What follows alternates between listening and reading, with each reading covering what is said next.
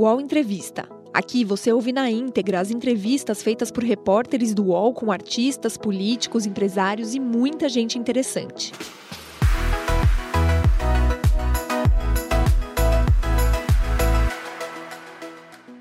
Olá, bom dia a todos e todas. Aqui, bem, bem-vindos, bem-vindas a mais um UOL Entrevista. Eu sou Leonardo Sakamoto e junto com meu colega Josias de Souza, nós entrevistaremos hoje o senador Fabiano Contarato. Eleito para o Senado pelo Espírito Santo em 2018, em sua primeira disputa a um cargo eletivo, Fabiano Contarato é líder da bancada do PT. Delegado da Polícia Civil e professor de Direito, trabalhou no setor de delitos de trânsito e foi diretor-geral do Detran. Participou em 2021 da Comissão Parlamentar de Inquérito da Covid e atualmente faz parte da CPMI dos atos golpistas como parlamentar titular. No UOL Entrevista de hoje, vamos falar sobre a relação do Congresso Nacional com o governo Lula, quais são as principais pautas, os desafios para a aprovação das propostas neste ano. Estamos de volta. Bom dia, senador. Seja bem-vindo. Bom dia, Sakamoto. Bom dia, Josias. Bom dia a todos que estão nos acompanhando. E bom dia, Josias. Bom te ver por aqui. Eu acho que seu, telefone, seu microfone está desligado, Josias. Bom dia. Não, continua desligado. Bom dia Agora... a você, Nakamoto. Bom dia ao senador Contarato. Prazer tê-lo aqui conosco. Bom dia também a quem nos acompanha.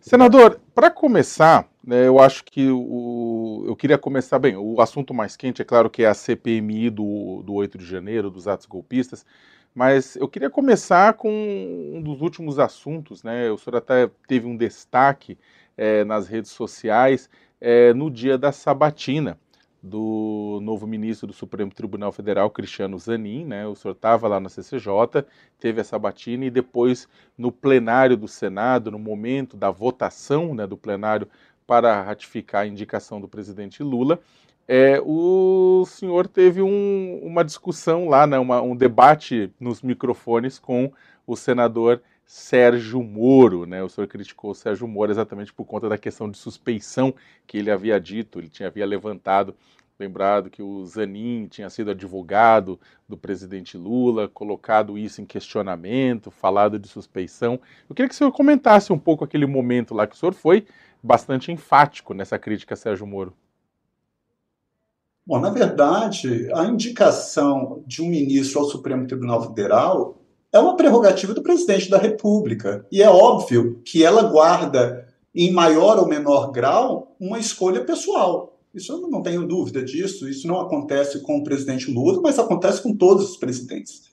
Então, o momento de uma sabatina é para você extrair do candidato se ele tem, se ele preenche os requisitos de conduta ilibada e de conhecimento notório saber jurídico. É nesse contexto Agora, você ir para uma sabatina e ficar falando em lava-jato inúmeras vezes e ficar arguindo é, a possibilidade de suspeição, ora, o advogado é essencial à materialização da justiça. Isso não sou eu que estou falando.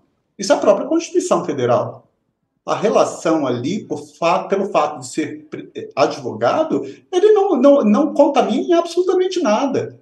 Volto a falar, toda escolha para cargo do ministro do Supremo Tribunal Federal, ela requer, em maior ou menor grau, essa escolha de caráter também pessoal. Agora, você tem que querer desqualificar uma pessoa ou um candidato sob uma possível é, contaminação a uma suspeição para quem violou o que é mais sagrado dentro do processo penal, para quem tirou um presidente que estava em primeiro lugar nas pesquisas, para quem é, efetivamente publicizou áudios de uma presidenta no cargo e um ex-presidente?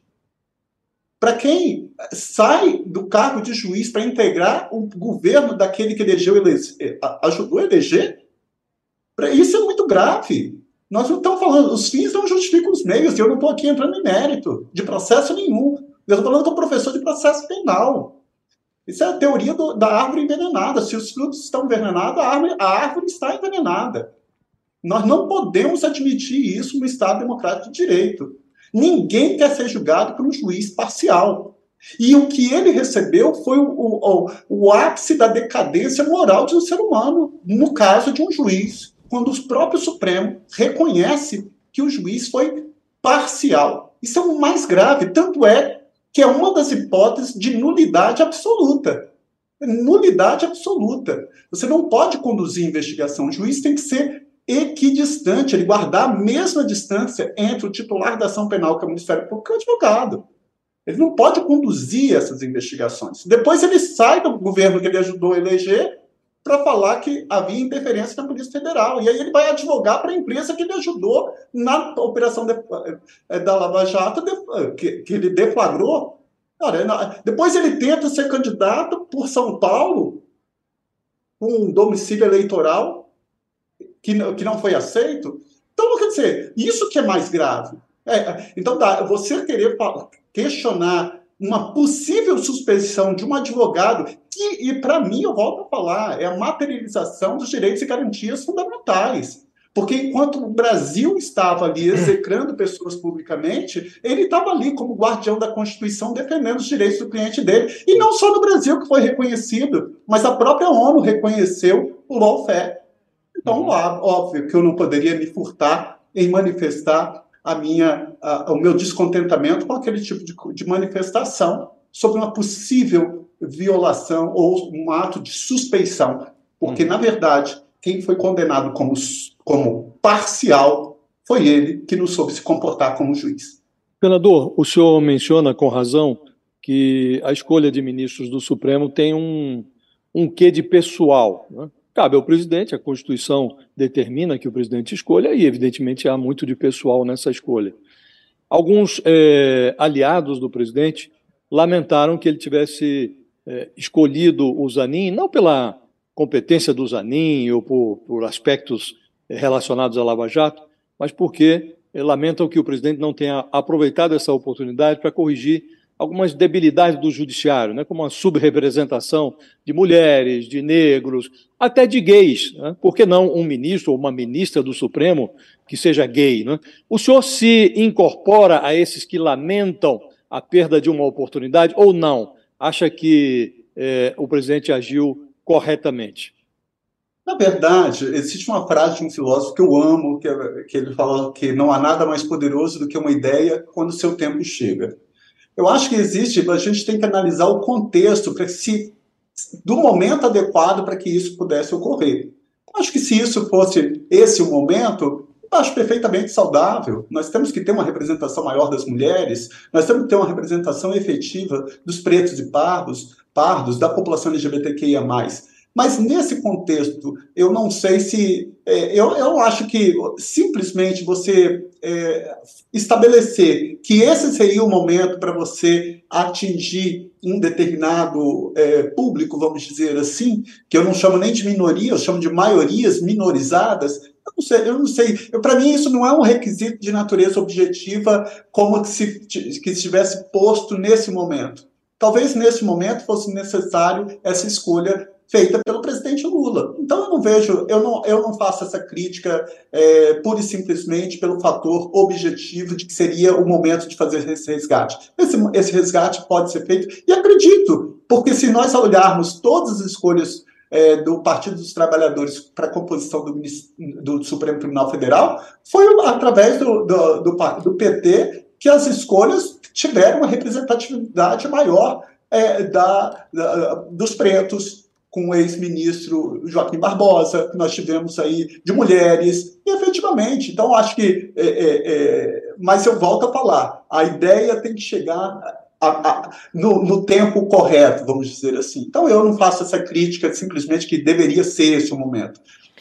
Poderia, mas acho que essa escolha feita pelo presidente é coisa extremamente positiva e oportuna. Principalmente porque carrega um simbolismo de que foi uma pessoa que lutou enquanto todo mundo execrava, porque houve um, um linchamento social, houve uma sanção social que eu, como delegado, eu falo. Às vezes, uma sanção jurídica é menos grave do que uma sanção moral. E e, e, isso ocorreu, nós não temos dúvida da forma como foi é, implementado no Brasil com a, a, Operação Lava Jato. Senador, mas o senhor está até conectando ainda com a pergunta do Josias. Agora, no dia 2 de outubro, a presidente Rosa Weber, do STF, ela completa 75 anos, aposentadoria compulsória, o Lula vai indicar outra pessoa à cadeira.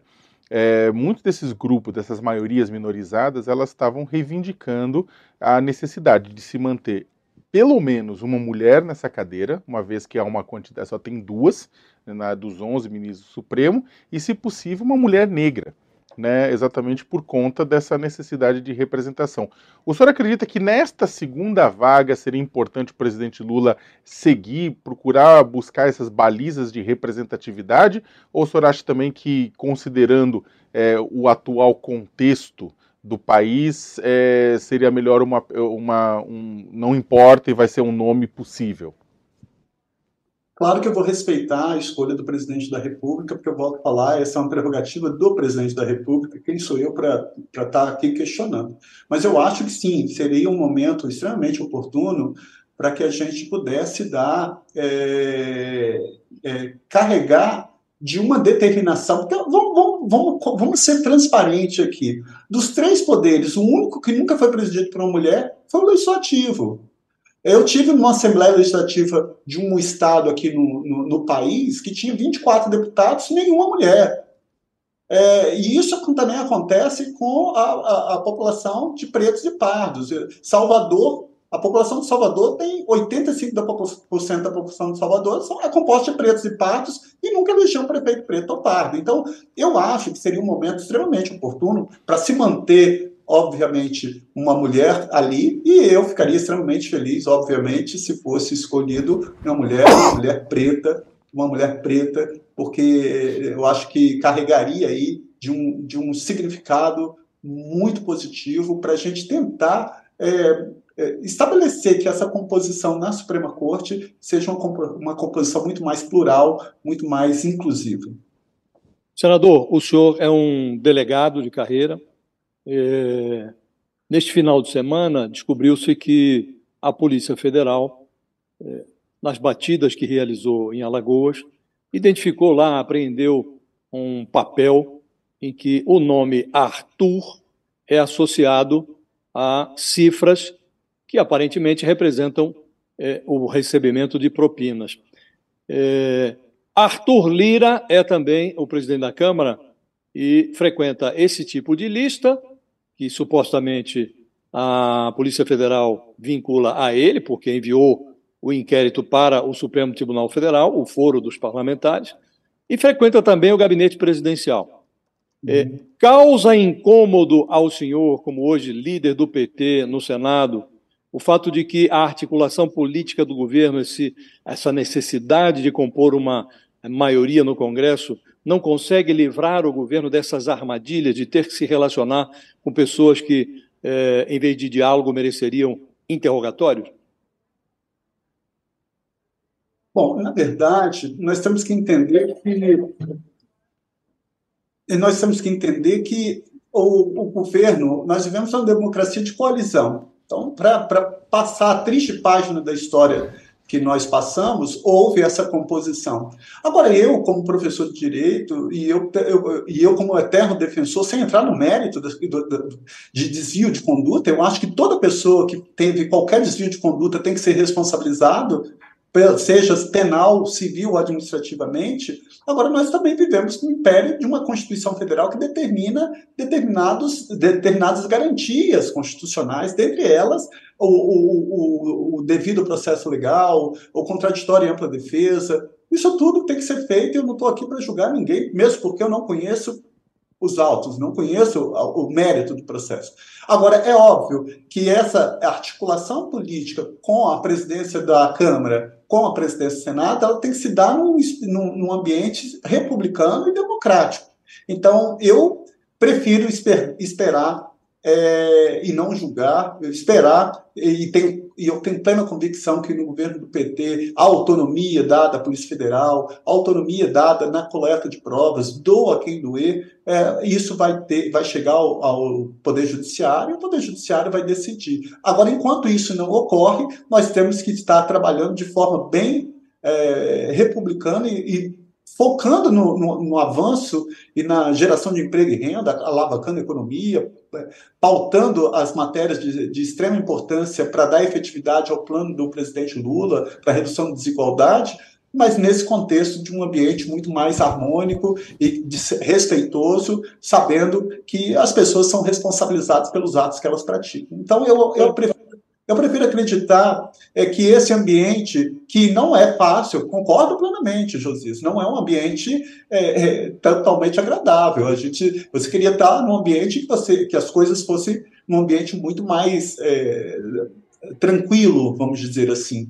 Então eu vejo que essa é, a forma como está sendo feito e essa possibilidade, essa operação da Polícia Federal deflagrando isso com a, a, a suposta participação ou não do presidente da Câmara dos Deputados, eu acredito, eu, espiro, eu, eu prefiro ficar na, na, cautela, na prudência, de esperar é. que o Poder Judiciário se manifeste sobre isso. Eu, eu realcei o seu, o seu, a sua carreira de delegado, agora eu queria realçar é, a atuação do político. Sabemos todos que o tempo da política é um, o tempo do judiciário é outro. Esse caso mesmo que nós estamos discutindo aqui envolve um escândalo aí de aquisição superfaturada de kits de robótica para é, escolas que não tinham, algumas delas, nem carteira para os alunos estudarem. Né? E isto vem, é uma herança do governo Bolsonaro, assim como é a herança do governo Bolsonaro, é, a conversão da Codevasf num ninho de irregularidades que é, ninguém desconhece. E estas realidades vão se eternizando, porque os personagens é, que é, utilizam a política de forma inadequada, até para enriquecer ou para é, desviar verbas públicas, eles vão se eternizando em postos de comando e entra governo, sai governo, e essa, é, essa, esse esquema de coalizão governamental vai eternizando os esquemas de desvio de verbas. O que eu lhe pergunto agora ao político é: existe uma saída para essa armadilha? O senhor, é, com a atuação que tem no Senado Federal, enxerga uma alternativa a esta coalizão que é, é, todos percebem hoje que, na verdade, é, uma, é um esquema tão deletério que precisa ser alterado? Bom, na verdade, muito obrigado por essa, essa pergunta, tá, Josias? E você me fez lembrar que eu estava debatendo uma, uma das comissões sobre a morosidade do judiciário. E muita gente, muitas vezes a população pensa que a morosidade do judiciário é uma falha na lei. E outro dia eu fiz uma fala no, no, numa das comissões, salvo engano, foi na Comissão de Segurança Pública ou Comissão de Constituição e Justiça, pontuando por artigo, por artigo, desde a data da prisão até que o juiz profira uma sentença penal condenatória ou absolutória até apelação, ou seja, no duplo grau de jurisdição. Se você somar todos os prazos processuais, inclusive com a extensão de que o CNJ fez, que autos conclusos para a sentença eram 10 dias, o juiz não tem como fazer isso, ampliou para 100 dias o CNJ, se você somasse todos os prazos, não poderiam passar, ultrapassar seis meses. Ora, mas então por que, que o judiciário é tão lento? Esse é um foco para responder sua pergunta, porque você falou muito bem, o tempo do judiciário é um. E olha que eu estou falando para você, que se você pegar é, pragmaticamente os prazos processuais dentro do Código de Processo Penal não poderia ultrapassar seis meses, e por que, que tem essa morosidade? É uma outra discussão que tem que ser feita, mas também esse tempo da política é outro. É, existe umas coisas, eu vejo assim, a saída, talvez eu possa estar sendo um tanto quanto é, inocente ou ingênuo, mas eu, eu acho que porque por carregar esse freio moral, é, eu entendo que não existe nenhum comportamento no Brasil, é, mesmo aquele oriundo de uma lei, seja federal, seja ordinária, seja uma própria Constituição Federal, se ela não for sedimentada em cima de um comportamento ético. Então, eu acho que, como a saída no âmbito legislativo, ela é, é eu não vejo saída, porque você vai fazer o quê? Você tem ali uma saída, uma, uma pessoa que está posta como eleita como presidente da Câmara. Então, é, é isso que está sendo dado. É igual quando se questiona determinada conduta de um, um, presidente, por exemplo, do Banco Central. Olha, foi dada autonomia para o Banco Central, tem mandato, tem que ser respeitado. O que a gente tem que fazer é fortalecer as instituições. é, fortalecer as instituições, porque uma das formas que você mata a democracia é quando você enfraquece as instituições, principalmente as instituições de controle. Daí a importância da atuação da Polícia Federal, da, do, do Ministério Público Federal, da Procuradoria-Geral da República, do Poder Judiciário, para que assegurado os direitos e garantias fundamentais, essa pessoa responda pelo que fez e seja condenado ou absolvido. Mas esse tempo da política, para mim, como não há um remédio legislativo, eu não vejo um remédio legislativo, respondendo sua pergunta, sabe? Tem como ser feito. É, tem, tem como ser feito uma, uma. Tem como resolver isso aqui a curto prazo, sem esperar sem ficar a reboque de uma decisão do, do, Poder Judiciário, eu não vejo uma saída no aspecto, no processo legislativo é, nesse contexto. Acho que esse deveria ser uma, um comportamento até mesmo do partido, até mesmo da pessoa que ocupa, para que ela ali pudesse falar: não, não tem como eu continuar é, num cargo se eu não tenho essa. Se, se, se está em dúvida a minha a minha credibilidade, o meu comportamento. Então, Senador. como não como, como, como, não há isso acontecendo, eu falo assim, dentro de um processo legislativo, o remédio, eu não vejo esse remédio como sanar isso nesse, nesse contexto. Por isso que se, se continua é, e se mantém isso de, esperando, aguardando uma decisão judicial. Senador, falando um pouco com relação, pegando exatamente esse gancho que o senhor deixou, o que a gente tem visto na CPMI dos atos golpistas, né, inclusive é, é um pouco de uma dificuldade de determinados atores que foram citados, estão sendo citados nas investigações, é, de, de fazer essa percepção que o senhor falou, olha, a percepção da pessoa do lugar que ela está e que é inadequado. Nós temos o próprio deputado André Fernandes, né, que foi é, que está sendo investigado e é proponente da CPI. O senador Marcos Duval acabou se licenciando sob uma justificativa médica depois de que veio a público, a, depois que houve a operação né, contra ele nos escritórios dele. E aí eu queria que o senhor avaliasse isso. Eu queria que o senhor avaliasse primeiro essa, essa posição da CPI hoje, né? A, a situação da CPI. Que a CPI, de certa forma, parece que ela está caminhando a reboque exatamente da, do judiciário, nesse caso. Né? Tem um tempo do judiciário da Polícia Federal que estão muito mais rápidos, a, as investigações da Polícia Federal, né, a supervisão do inquérito por parte de Alexandre de Moraes, parece que eles estão pautando a questão é, do 8 de janeiro, né, dos desdobramentos, e que a CPMI está indo a reboque. De certa forma, uma parte da, da, da oposição, como o senhor bem sabe, que é usar a CPMI para ressignificar para dizer que não houve uma tentativa de golpe no 8 de janeiro. Como é que o senhor encaixa isso, essa percepção sua de justiça e da relação com o legislativo sobre no que está acontecendo hoje na CPMI dos atos golpistas? Bom, Sakamoto, eu, na verdade, eu também eu acho que é, é, é muito grave. É, Para mim, essas indicações feitas de parlamentares que, de alguma forma, inclusive explicitamente contribuíram para o que aconteceu no dia 8, é muito grave. Agora, essa é uma decisão do partido. Então, se o partido tem inúmeros parlamentares que ele tem a possibilidade de indicar para representar, eu volto a falar, não é. Às vezes você tem um, um comportamento que ele é legal, mas ele é imoral. Então é óbvio que é, é por, daí eu volto na, na, pergunta do Josias anterior, anteriormente. Você pode não ter um instrumento no aspecto legislativo, no, no, instrumento legal, jurídico, mas você tem um freio moral que é muito mais forte, que para mim deveria ser a premissa dos partidos para falar, olha, não tem como você indicar um parlamentar que participou ativamente desses atos, quer seja com vídeo, divulgando, instigando, porque eu, eu, eu, falo no aspecto do direito penal. O Código Penal é claro no artigo 29, quando ele diz quem, de qualquer forma, concorre para o crime, responde pelo mesmo crime na medida de sua culpabilidade. Então você tem o autor, que é aquele que praticou a ação nuclear, você tem o coautor, que é mais de um autor, mas tem a figura do partícipe, que é aquele que deu a ideia, que induziu, que plantou a ideia, que instigou, que reforçou a ideia, ou que auxiliou materialmente, inclusive com dinheiro, ou bancando ônibus, etc, etc. Então, se você tem qualquer dessas figuras, a participação de um parlamentar, ele está ali não na condição de parlamentar. Ele tem que ser, inclusive, ser objeto de investigação para responder também como em concurso de pessoas pelos crimes que ali ocorreram.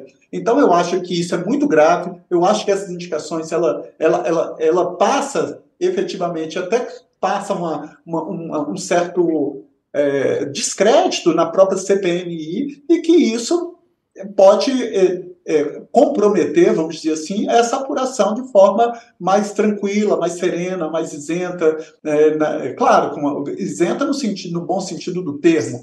É, no espírito republicano, você vai provar os fatos. Ninguém está querendo aqui camuflar fato nenhum. Agora, você achar razoável que oito dias do governo Lula, oito dias, com pessoas ainda na máquina é, indicadas pelo, pelo ex-presidente Bolsonaro.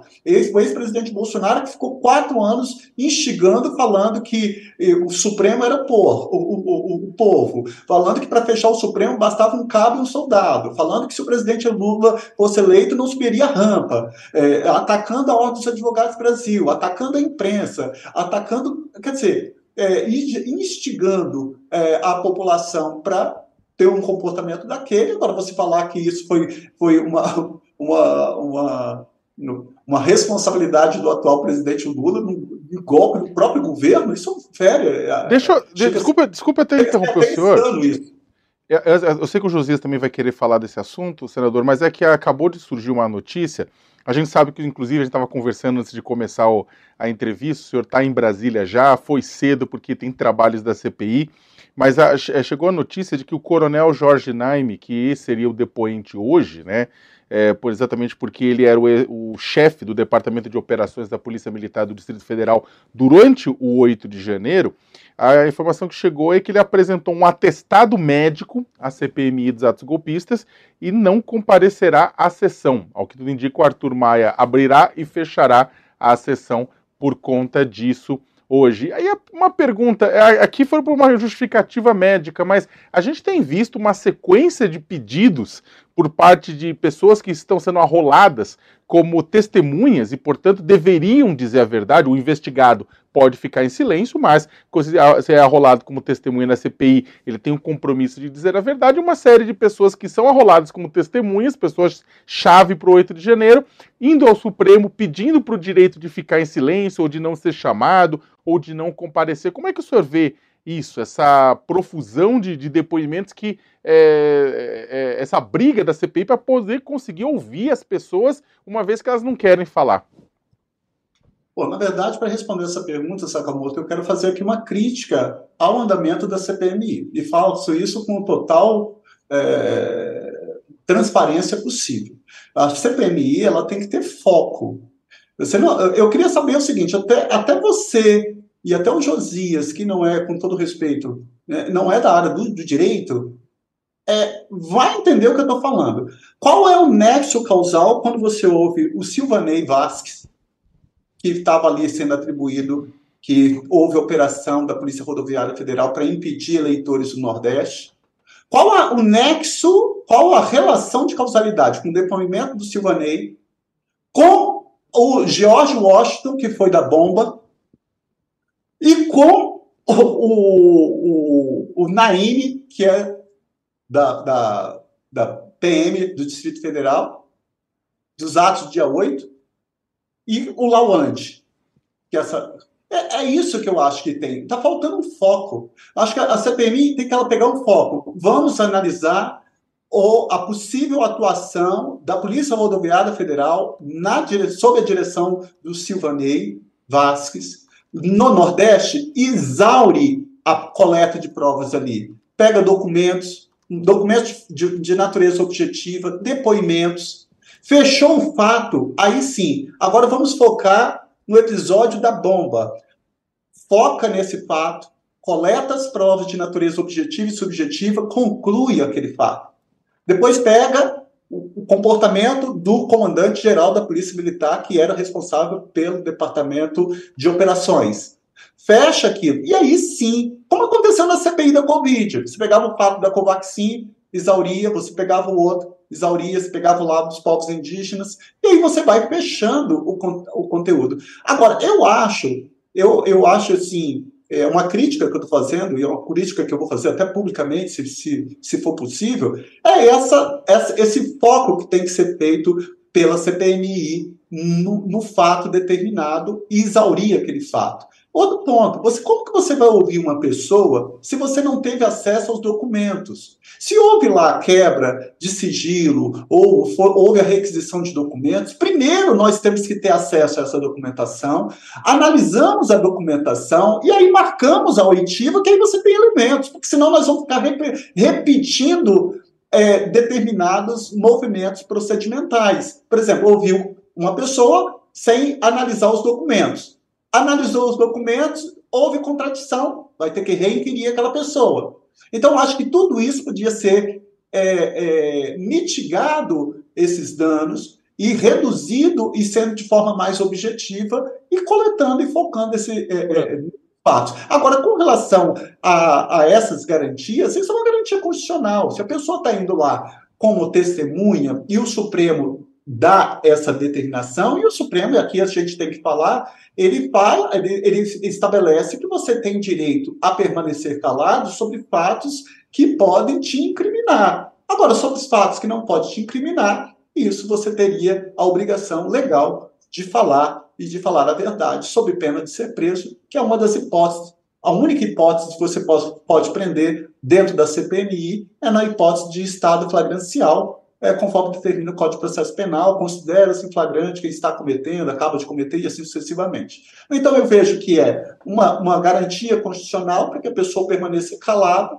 nos fatos que possam incriminar e naqueles que não podem, ela tem a liberdade. Isso fica ao, ao, ao, ao livre-arbítrio daquela pessoa que foi convocada a comparecer à CPMI. Agora, quando se fala em exame médico, eu não estou aqui para questionar. Se tiver qualquer dúvida, as instituições de fiscalização é que tem que ser provocada para falar se aquele documento é, é, tem, é, é, é, verossímil ou não é verossímil, ele foi fraudado ou não foi fraudado. Mas essa é uma garantia constitucional que tem que ser respeitada.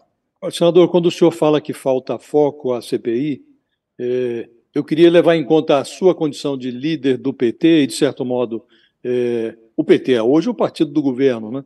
E queria lhe perguntar se não cabe aí, em vez da crítica, uma autocrítica, porque coube ao governo se organizar para participar dessa CPI. Tentou emplacar ali o. o tentou, na prática, res, restabelecer aquele sistema que vigorou na CPI da Covid, mas não uhum. conseguiu, porque não conseguiu emplacar na presidência o Renan Calheiros, como gostaria, o Arthur Lira não permitiu, e acabou indicando um outro presidente para a CPI, que é o Arthur Lira, o Arthur Maia, perdão, e a relatora é a Elisiane Gama, porque o PMDB se desinteressou desse posto eh, na reta final. E hoje o que se nota, e aí eu lhe pergunto se o senhor concorda com esse raciocínio, nota-se uma certa descoordenação. Não há aquela sintonia que havia na CPI da Covid entre presidente e relator da, da, da comissão. E quando não há essa sintonia, eh, prevalece a dessintonia, a desarmonia, prevalece uma, uma divergência entre é, o relator e o presidente em relação à definição da pauta, a escolha dos, dos depoentes, a ordem dos depoimentos, o comportamento da mesa diretora da CPI em relação aos depoimentos, se tem mentiroso na CPI, como reagir e tal. É, não há essa desconexão, essa descoordenação? Não seria o caso de uma espécie de autocrítica? Olha só, José, eu vejo assim, a, a, relatora, ela apresentou um plano de trabalho. Esse plano de trabalho ele foi aprovado. O problema é que o presidente ele tem o livre arbítrio de escolher o momento. Então ele, ele escolhe hoje ouvir o, o, o, o ex-presidente da Polícia Rodoviária Federal. Amanhã ele coloca para oitiva o cara que foi atribuído a bomba. Depois ele pega o comandante da PM com atos dia 8. Depois o cara do Exército. Quer dizer, misturando os fatos sendo que foi aprovado um plano de trabalho. Então, esse plano de trabalho deveria estar sendo cumprido na risca. Então, eu acho que essa, essa, essa crítica, quando se, quando se fala dessa, talvez, essa desconexão ou essa, é, é, essa, essa, esse não entrosamento para, para direcionamento, eu vejo que isso é uma função muito mais do presidente da, da CPMI do que da, dos membros ou da relatoria, porque nós ficamos ali. Foi aprov nós aprovamos um plano de trabalho, esse plano de trabalho tem, tem requisição de documentos, tem uma cronologia dos fatos, onde que, quais foram os fatos que ocorreram e a forma como será investigado e apurado, e que, infelizmente, não está sendo cobrado. Então, então a sua crítica, senador, é dirigida ao presidente da CPI, o Arthur Maia. Você acha que ele está conduzindo inadequadamente a comissão? Para mim, sim. Para mim, não tenho dúvida disso, porque ele não, ele, ele tem que obedecer o plano de trabalho. O plano de trabalho ele foca numa cronologia dos fatos e ele tem que fechar a apuração dos fatos ali para fazer ao final uma, uma, uma, de uma forma até mesmo uma conexão entre eles para você atribuir a responsabilidade. Pelo, pelo seu raciocínio, da Desculpa, forma como está sendo conduzida a comissão, isso pode levar a uma desorganização que, no final das contas, vai chegar a lugar nenhum. Acha que isso pode ser proposital? É, não, exatamente. Até, até, até eh, pegando a carona no Josias, eu ia perguntar a mesma coisa. O senhor acha que há uma tentativa de sabotagem nesse sentido? Olha, eu não quero, eu não quero eh, chegar ao ponto de atribuir essa, essa responsabilidade nesse sentido de um ato deliberado dolosamente. Eu prefiro acreditar que talvez seja pela pela inaptidão ou pela forma como está conduzindo. Eu, eu acredito que, é, e hoje, se eu tiver oportunidade, eu vou fazer essa crítica publicamente lá na CPMI. Eu quero falar: olha, não tem como. Foi aprovado um plano de trabalho.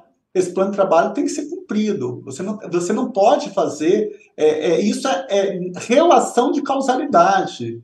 Considera-se causa a ação ou omissão sem a qual o resultado não teria ocorrido. Eu não posso pegar uma pessoa, o, o, o Vasquez, lá da PRF, que atribuiu à Polícia Rodoviária Federal ação deliberada para impedir eleitores do Nordeste, e depois pegar o cara da bomba. Uma coisa não tem absolutamente nada a ver se você não exauriu e se você não, não se você não coletou todas as provas para aquele fato, porque senão daqui a um pouco a gente vai ter que voltar e ficar fazendo esses freios de arrumação, e isso vai dar muito mais trabalho. Então, eu, eu, eu prefiro não acreditar é, que não seja um ato deliberado de forma intencional para para tumultuar essa apuração. Eu espero que nós, inclusive aí faço essa reflexão, essa autocrítica, que a gente também faça essa manifestação no sentido de pedir a regularidade nessa marcha procedimental dentro da CPMI, que eu volto a falar, ela tem que ter foco. É elementar. Como que eu vou inquirir uma pessoa hoje se eu não tenho acesso às informações que nós voltamos semana passada para pegar informações de determinadas instituições? Eu primeiro tenho que ter os dados, até mesmo para eu ter o que, o que inquirir. Senão eu vou ter que apresentar novo requerimento para que ele volte ali. Depois eu vou ter que fazer a, a entre o comandante da, da PM do Distrito Federal e o do Exército. Vamos fazer a cariação porque um atribui responsabilidade ao outro. Quem efetivamente está, está mentindo naquele contexto? Então, eu acredito, eu espero, e aí não quero, só para concluir, eu não quero atribuir responsabilidade no sentido que seja um ato deliberado, intencional, mas sim que talvez não esteja sabendo conduzir isso da melhor forma possível. O UOL Entrevista volta já.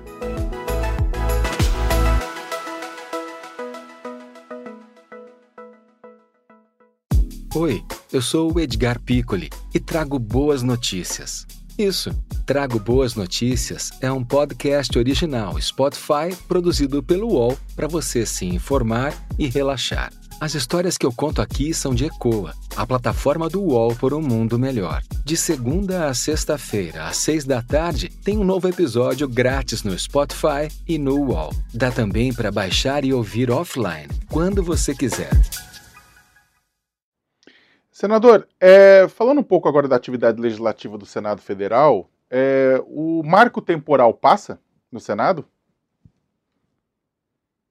Olha, eu acredito que eu acredito que não passe. Eu, uma percepção minha, não sei, posso ser que eu esteja enganado, mas eu acho que o, o terreno para isso, eu acho que isso tem que ser uma. É, nós temos aí julgamento no Supremo Tribunal Federal. É, eu acredito que isso tem que ser uma coisa muito bem pensada, porque o que foi feito na Câmara, eu acho, eu particularmente acho assim inadmissível. É, eu espero que, que no Senado não passe. Eu acho, espero que no, no Senado não tenha um clima propício para que seja aprovado esse marco temporal da forma que foi aprovado na Câmara dos Deputados. É, afora o marco temporal, é, senador, outras questões têm sido aprovadas na Câmara e modificadas no Senado. Né? É, acha que hoje, da forma como está é, composto o Congresso Nacional, diferença entre as duas casas, acha que hoje o Senado funciona como uma espécie de dique de contenção para eventuais é, anormalidades aprovadas na Câmara? Olha, eu quero aqui também ressaltar a postura do, do presidente do Senado. Eu faço isso com total isenção. Eu vejo desde do ex-governo, ex o ex-presidente Bolsonaro, a atuação do Senado ela sempre foi muito, muito serena, é, claro, com certo limite, mas bem tranquila, é, com, com, com, como esse muro de contenção mesmo. Acho que a, a, a, muitos projetos foram passaram é, de forma assodada, vamos dizer assim, na Câmara dos Deputados. Claro, você tem 513 deputados, você tem inúmeros partidos políticos com interesses diversificados e que se passa, passa lá, mas o Senado Federal, desde a gestão anterior do presidente Pacheco e atualmente, ele tem tido essa postura é, de, de, de, contenção mesmo, de, de, contenção de danos, de mitigação desses danos.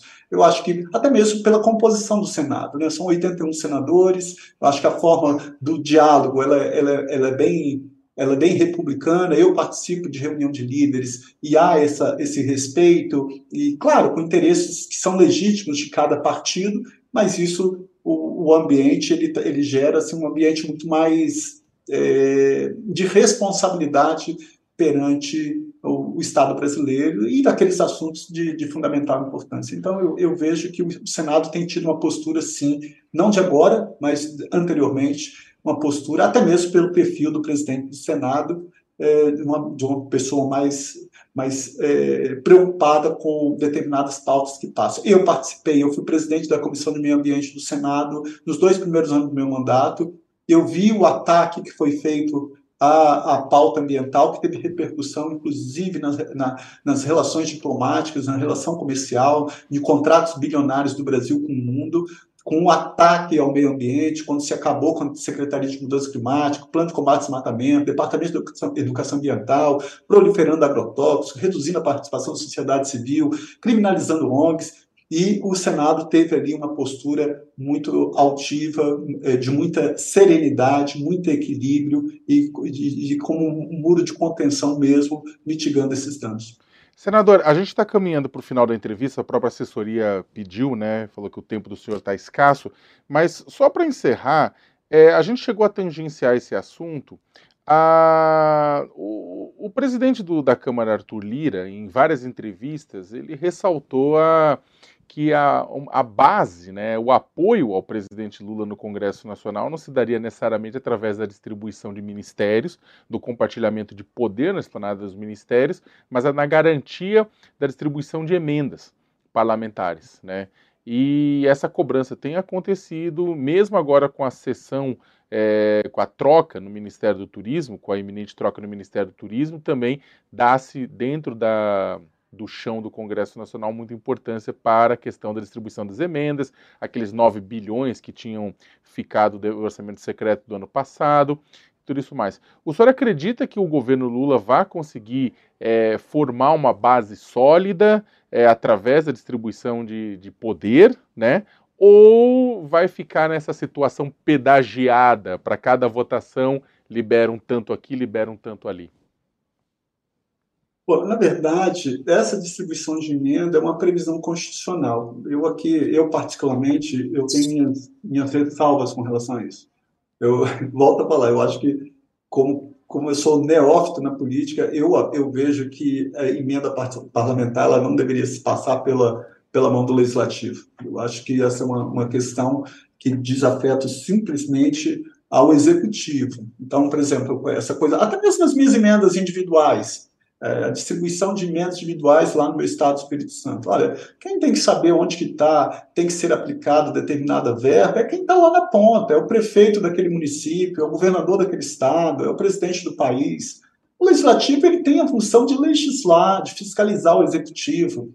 Então, eu acho que é, o que a gente precisa é, já que está posto que essa regra é um imperativo constitucional, essa distribuição de emenda, que ela cumpra aquela também determinação constitucional está expressa no artigo 37, que são os princípios que regem a administração pública. Dentre eles, a, a, a transparência, a legalidade, a impessoalidade. Isso não sou eu que estou falando, é legalidade, impessoalidade, moralidade, publicidade e eficiência. Então, essa publicidade, a, a, forma de transparência, eu acho que ela tem que ser muito clara para que a população brasileira, para que a própria imprensa, para que a sociedade civil, para que as instituições saibam onde está sendo destinada determinada emenda. Eu acho que o que o está imposto é a distribuição de emenda é uma determinação constitucional. Ponto. Então, a gente tem que trabalhar com isso. Trabalhando nesse, nesse contexto, nós temos que dar publicidade, transparência e cumprir o que determina a Constituição Federal, que são os, os, os princípios que regem a administração pública. Então, eu acho que é, é, ficar é, à mercê disso, isso é muito ruim para o governo. Eu, eu, eu prefiro que ele que se cumpra o que está na Constituição. Se a Constituição determina a distribuição de emenda, que ela seja feita de um, dentro de um espírito de total transparência para que você saiba efetivamente o que está acontecendo é, nessa composição e nessas articulações políticas. Aliás, senador, por favor, não fique bravo comigo, mas tem é, é, a última coisa bem rápida antes da gente finalizar. O, a manchete do UOL neste momento né, é uma reportagem do Tiago Herdi, aqui nosso colega, né, mostrando que o patrimônio do ministro Alexandre Silveira, ministro das Minas e Energia, né, do PSD, né, ele cresceu na verdade, foi multiplicado por 30 vezes né, nos, últimos, nos últimos anos, né, num patrimônio que chega a quase 80 milhões de reais. Né? Ela cresceu 30 vezes de 2006 até agora. Né? O senhor acredita que esse tipo de essa informação ela pode levar a uma investigação formal do ministro Alexandre Silveira? Isso pode levar, é, colocá-lo em suspeição com relação a esse ganho de patrimônio, né? É porque como a gente está falando de transparência e o senhor está coberto de razão da necessária transparência, é, a partir dessa informação demanda-se também uma, uma resposta, né? É, também da, das instituições de, de, de, controle do poder público, né? Se esse patrimônio cresceu é, dentro da lei ou não. Bom, na verdade, eu, eu, eu, volto a falar, eu acho que sim, acho que Alex Tocqueville falava que um do, uma das coisas mais graves dentro da democracia é quando, primeiro, quando o cidadão ele acha que o ato dele como cidadão se exaure apenas quando ele vota. Ele vai lá, vota, daí seis meses ele já não sabe quem mais ele votou, e ele não participa mais da, da, do, do, que acontece com o país. Então, naquele momento, é como se ele transferisse tudo para o Estado, daqui a um pouco o Estado está regulando tudo, inclusive sua vida privada. E o segundo momento que Tocqueville fala, que é muito grave na democracia, é quando você enfraquece as instituições. Você enfraquecer as instituições é como se naquele momento você implantasse um germe de um espírito déspota dentro da democracia, nascendo no seio da democracia um regime totalitário. É, por que, que eu estou falando isso? Eu não conheço o processo desse do, do ministro. É, eu estou vendo pelo que você está me, me, me, noticiando agora. Agora, claro, cabe a uma apuração pelas instituições. Então, é, é, o Ministério Público, até o que determina o artigo 129.1 da Constituição Federal, desde o dia 5 de outubro de 88, ele alçou duas funções primordiais dentro do Estado de Direito. Primeiro, o Ministério Público ele tem a função de custos legis, que é fiscal da lei. Então, ele tem que fiscalizar isso. E a segunda função do Ministério Público é como dominus litis, ele é dono da ação penal, ele é o titular da ação penal. Então eu acho que se esse fato está sendo publicizado, chegando ao conhecimento das instituições de controle e fiscalização, elas têm a obrigação de apurar. E óbvio, se a pessoa não, se, se, o crescimento patrimonial ele foi de forma legítima, lista, legal, Perfeito. Agora, todos nós estamos sujeitos a essa fiscalização e controle através dos órgãos de fiscalização, Receita Federal, Polícia Federal, Ministério Público Federal, Poder Judiciário e assim sucessivamente. Então, eu, Tribunal de Contas é, da União, Estados, não importa. Então, eu acho assim, é, não conheço o, o, o processo, acho que as instituições que compõem o Estado, nos órgãos de fiscalização e controle, têm a obrigação de prestar essa informação ou até mesmo de apurar os fatos para dar, sim, uma resposta é, contundente e cumprir a sua função constitucional, que é fiscalizar. Conversamos na manhã desta segunda-feira com o senador Fabiano Contarato. Senador, muito obrigado, líder do PT no Senado. Agradecemos muitíssimo a, a sua participação aqui e nessa manhã de segunda-feira conversando com o pessoal no UOL Entrevista. Eu que agradeço, Sakamoto, agradeço, Josias, e me coloco sempre à disposição. Um abraço carinhoso em todos e todas. Até logo, Josias. Obrigado. Até logo, Sakamoto. Muito obrigado a você, a quem nos acompanhou. Um obrigado, um agradecimento especial ao senador que honrou a nossa, a nosso programa aqui com a sua presença. E um agradecimento a todo mundo que nos acompanhou até agora. E lembrando que daqui a pouco, ao meio-dia, temos a edição do All News. Não perca. Um abraço. O UOL Entrevista e outros podcasts do UOL estão disponíveis em uol.com.br/podcast. Os programas também são publicados no YouTube, Spotify, Apple Podcasts, Google Podcasts e outras plataformas de distribuição de áudio.